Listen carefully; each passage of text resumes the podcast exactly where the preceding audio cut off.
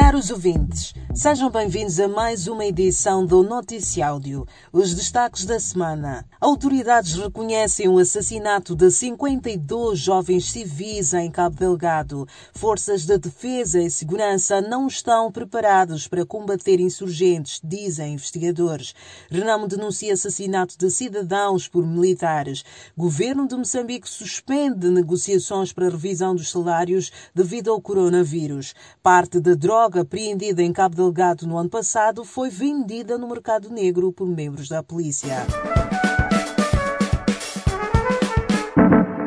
As Forças de Defesa e Segurança de Moçambique confirmaram que no passado dia 7 de abril os insurgentes massacraram 52 civis na aldeia de Chitachi, distrito de Muidumbe, na província de Cabo Delgado. O porta-voz da polícia, Orlando Muduman, afirmou que foi um ato de retaliação às comunidades que se recusaram a juntar-se às fileiras dos atacantes, tal como escreveu o jornal Notícias. Já o jornal Savana, na sua edição de 10 de abril, revelou que os insurgentes vingaram a morte de 30 insurgentes por antigos combatentes.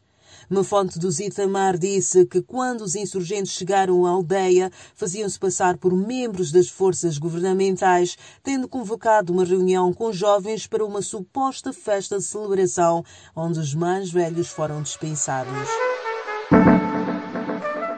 Um estudo feito pela Universidade Joaquim Chissano considera que as forças de defesa e segurança não estão preparadas para combater os insurgentes e adiantam que Moçambique precisa de ajuda internacional para treinar unidades especiais para combater os ataques. Já o Centro para a Democracia e Desenvolvimento diz que há um mal-estar e desconfiança nas forças de defesa e segurança devido a suspeitas de que alguns militares de nível superior estão a vender informações estratégicas ao inimigo. Enquanto isso, o Partido Renamo denunciou em conferência de imprensa a morte de vários cidadãos que no dia 12 de abril seguiam numa embarcação de Pemba para Ibo numa operação que é atribuída às forças governamentais. No dia 16 de abril, mais dois cidadãos foram assassinados nas mesmas circunstâncias, enquanto em Palma balearam mortalmente quatro cidadãos indefesos. Se a polícia mata, os militares matam e os insurgentes matam, quem vai proteger a população?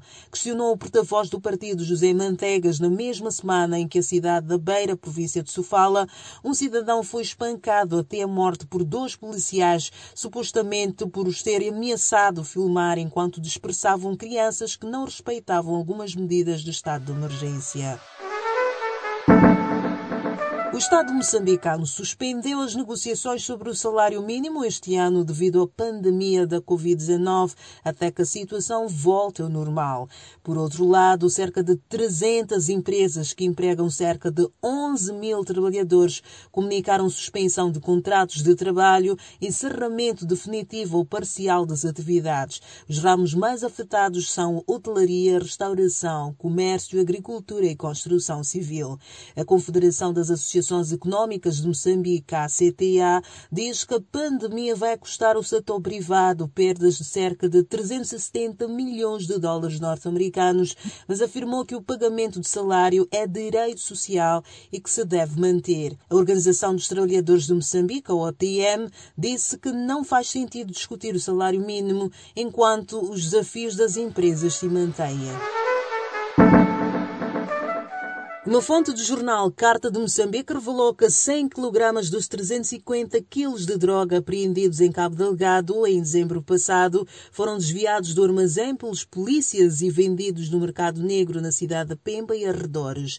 A droga era para ser usada como prova contra traficantes detidos e, neste momento, estão em curso de diligências no intuito de responsabilizar os polícias envolvidos. Sobre a detenção e expulsão de Moçambique do barão de droga brasileiro, Gilberto Alberto dos Santos, conhecido por Fuminho, advogados Rodrigo Rocha e Erlindo Guilamba defendem que Moçambique deveria ter julgado e indiciado para desmascarar os moçambicanos envolvidos na rede de traficantes. Autoridades moçambicanas não revelam o destino dos dois nigerianos que estavam na companhia de Fuminho a quando da sua detenção numa das instâncias hoteleiras na cidade de Maputo.